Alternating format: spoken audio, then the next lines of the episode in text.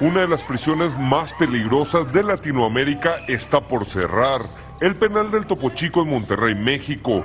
La cárcel era un paraíso para los líderes del narcotráfico, en donde existían las extorsiones, contrabando y hasta el uso de armas de fuego entre los reclusos. Y jamás se olvidará aquel 11 de febrero del 2016, en donde se registró la mayor masacre en la historia de los reclusorios del país, con un saldo de 49 muertos y decenas de heridos, por una pelea entre grupos de la delincuencia organizada.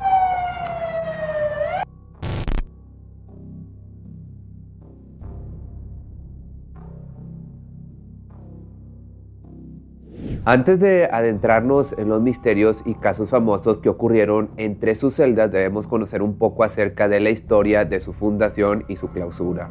El origen histórico del centro penitenciario Topo Chico se remonta a la penitenciaría que el general Bernardo Reyes ordenó construir en el año del 87 durante su mandato como gobernador de Nuevo León. Inicialmente ubicado en el Parque Alameda, en el corazón de la ciudad, este centro abarcaba 16 manzanas de 10.000 varas cuadradas cada uno. En el año 1905, tras 11 años de existencia, la institución albergaba a 334 reclusos, 299 hombres, 13 mujeres y 22 jóvenes, todos con sentencia. Más adelante, durante el mandato del general Bonifacio Salinas, se decidió trasladar el centro penitenciario al área del Topo Chico. Este recinto debe su nombre al Cerro del Topo Chico, una montaña situada en el antiguo Valle de Extremadura, hoy parte de la zona metropolitana de Monterrey. Inaugurado entonces en el año del 43, en las faldas de este cerro que te platico, a las afueras de la ciudad, en aquel entonces, el tiempo lo rodeó con urbanizaciones y actualmente, como te digo, aunque clausurado, se encuentra dentro de la zona conurbada,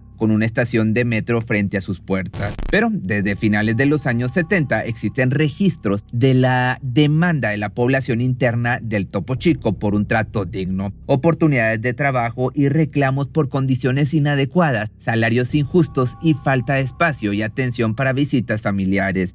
El 27 de marzo de 1980 se desató un motín en el que los presos privaron de la libertad al director, el capitán Alfonso Doménez Flor Milán, y tres secretarias. Aunque la revuelta fue controlada, el capitán Doménez perdió la vida en ese lugar. Luego, a partir del año 2007, especialmente durante el periodo 2011-2015, el aumento de delitos vinculado al crecimiento del crimen organizado en el Estado generó un inusual incremento en la población reclusa. Esto expuso las carencias estructurales y las deficiencias operativas del centro penitenciario Topo Chico, resultando en una falta de control total por parte de las autoridades. Según la Comisión Nacional de Seguridad, CNS por sus siglas, la población del Topo Chico alcanzó los 3.965 reclusos en diciembre del año 2015, superando su capacidad de 3.685 presos y generando evidentemente una sobrepoblación de más de 200 internos. Después, el 10 de febrero del año 2016, se desató otro motín, el cual resultó en el mayor número de muertos en la historia carcelaria de México. El enfrentamiento por el control del centro penitenciario entre pandillas lideradas por el Z-27 de los Zetas y el credo del cártel del Golfo resultó en 49 prisioneros sin vida. El 4 de noviembre del año 2018, el gobierno de Nuevo León anunció el cierre del Topo Chico para el año 2020. Posteriormente, el 26 de agosto del año 2019, el gobernador del estado, Jaime Rodríguez Calderón, de aquel entonces, confirmó que el cierre definitivo de la prisión se llevaría a cabo el 30 de septiembre de ese año, no sin antes ofrecer un recorrido por las instalaciones a los medios de comunicación.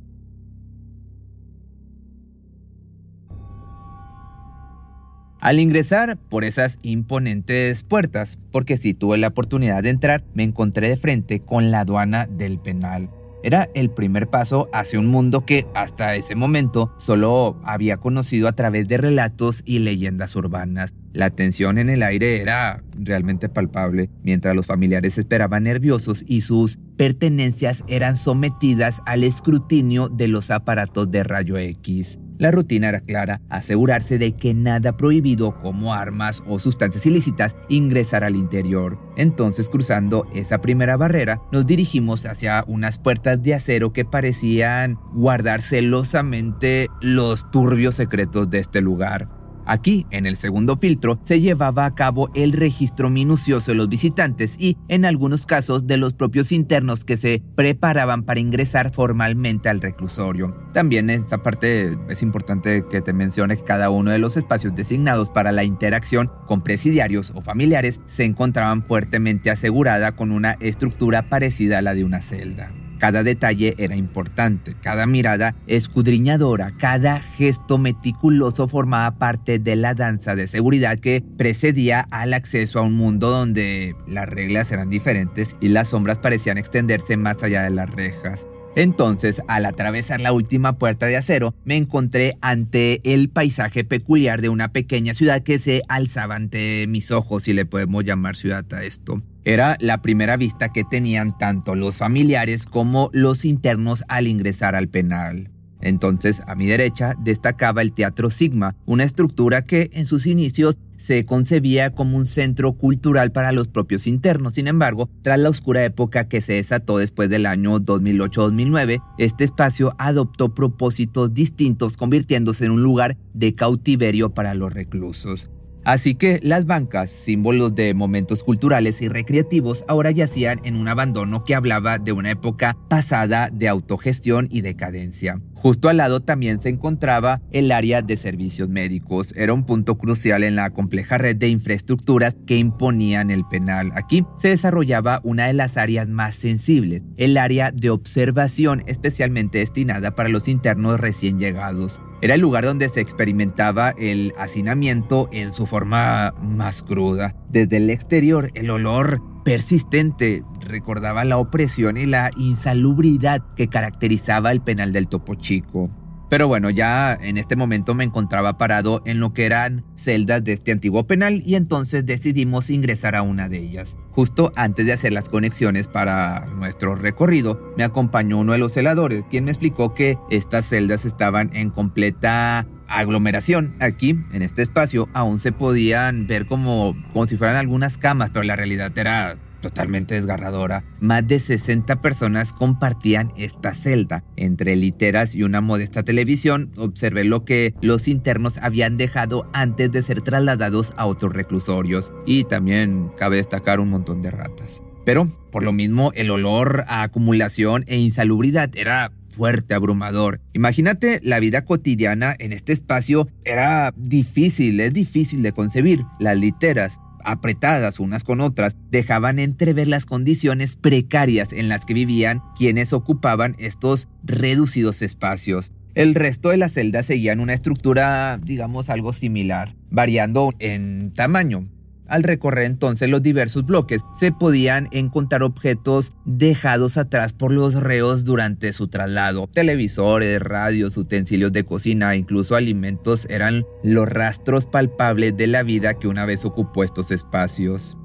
En los pasillos, entre sombras que guardan historias no contadas, se observan también vestigios de la cotidianidad que alguna vez vivió en este lugar. Las pertenencias olvidadas se volvían testigos mudos de la transitoriedad de la vida en prisión y de los recuerdos que quedaron atrás.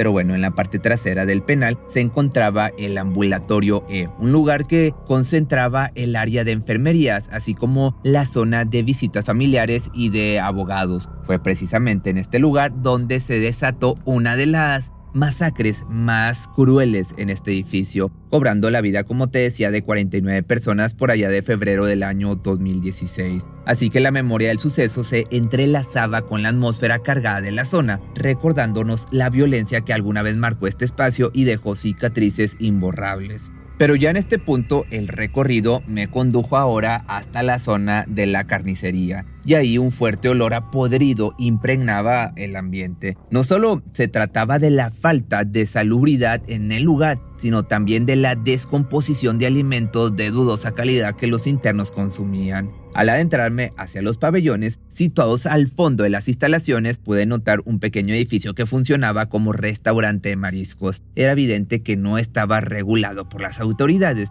una consecuencia del autogobierno impuesto por el crimen organizado en el penal. Así que al ingresar al pabellón, un escalofrío totalmente recorrió mi espalda. Este fue el lugar en el que se llevó a cabo la masacre y están a punto de conocer la historia. La atmósfera en este pabellón era densa, impregnada por los recuerdos de un evento trágico que dejó una marca imborrable en estas paredes. Era como si el tiempo se hubiera detenido en ese lugar. En el año 2010 y 2011, la entidad reconocida como la más industrial de México, hogar de destacadas multinacionales, comenzaron a experimentar los estragos de la criminalidad, asesinatos y bloqueos de narcos se volvieron la moneda corriente. Los grupos delictivos predominantes en aquel momento eran los Zetas y el Cártel del Golfo.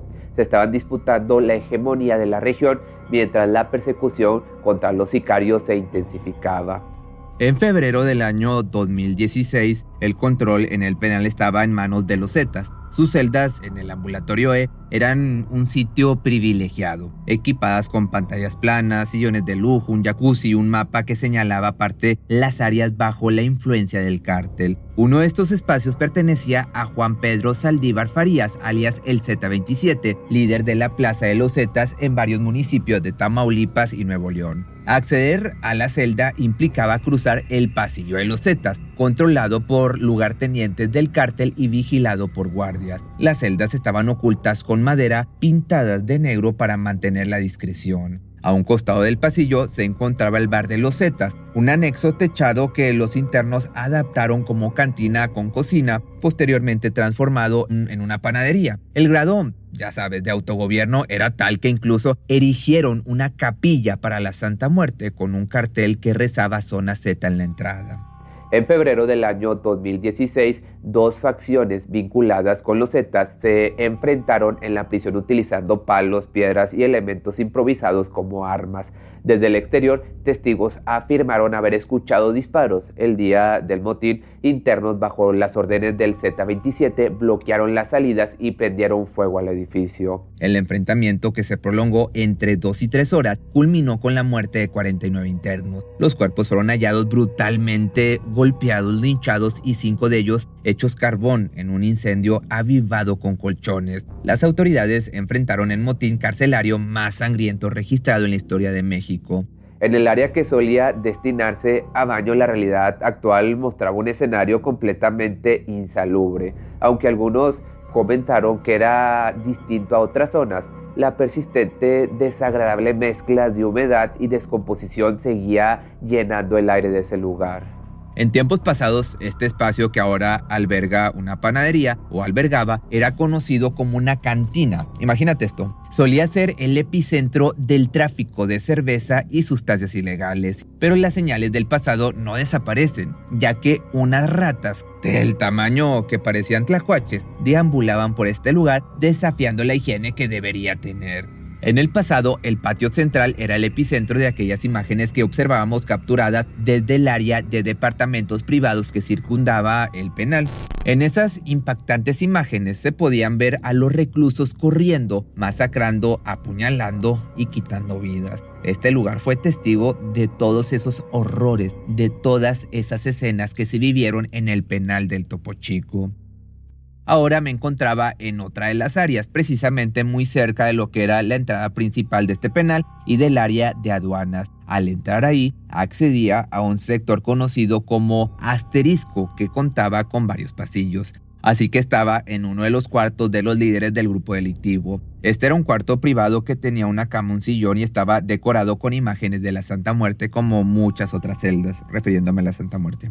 Este cuarto en particular estaba, sin embargo, mejor acondicionado que el resto. Tenía un sanitario privado, ocupaba un espacio que no debía medir más de 3 metros por 4 o tres y medio. Además, en una parte elevada al lado había otra habitación pequeña, pero lujosa en comparación. Tenía un sillón, una zona para la televisión y bocinas, una cama matrimonial, clima con dos unidades de ventana y un sanitario. Este espacio estaba en un segundo piso a unos 50 metros de la entrada principal del penal. De esta manera fue que concluyó mi experiencia por los recovecos del penal de Topo Chico. Cada rincón contaba una historia marcada por la violencia, la desesperación y la lucha por el poder y podemos decir que también la corrupción. Pese a que no tuve la oportunidad de abordar el pabellón femenino del penal del Topo Chico, una gran cantidad de rumores mezclados con la verdad circula hasta la actualidad sobre las precarias condiciones que vivían sus internas. En los oscuros pasillos se tejía también una red de explotación que rara vez salía a la luz. Los Zetas, en su reinado dentro de las rejas, establecieron una perturbadora red de prostitución entre los muros de este lugar, utilizando a las propias reclusas de la población femenina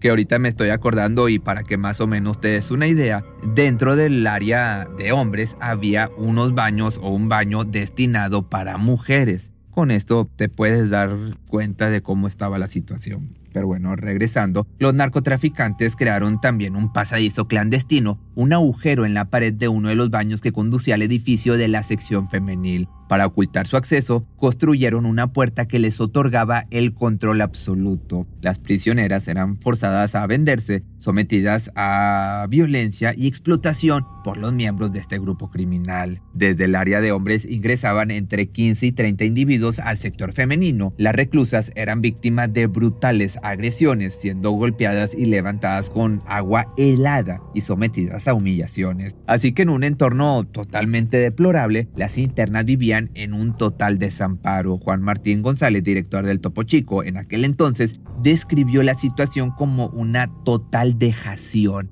En diciembre también del año 2018, las autoridades penitenciarias ante este escenario inhumano tomaron medidas drásticas y trasladaron a las mujeres a otros penales.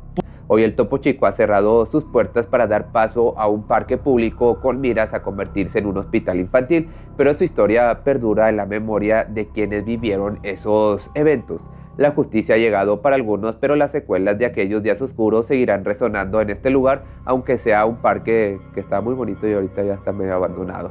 Pero bueno, si quieres que te haga una segunda parte de este video, porque faltaron algunos lugares de, de mencionarte, déjame tus comentarios aquí abajo.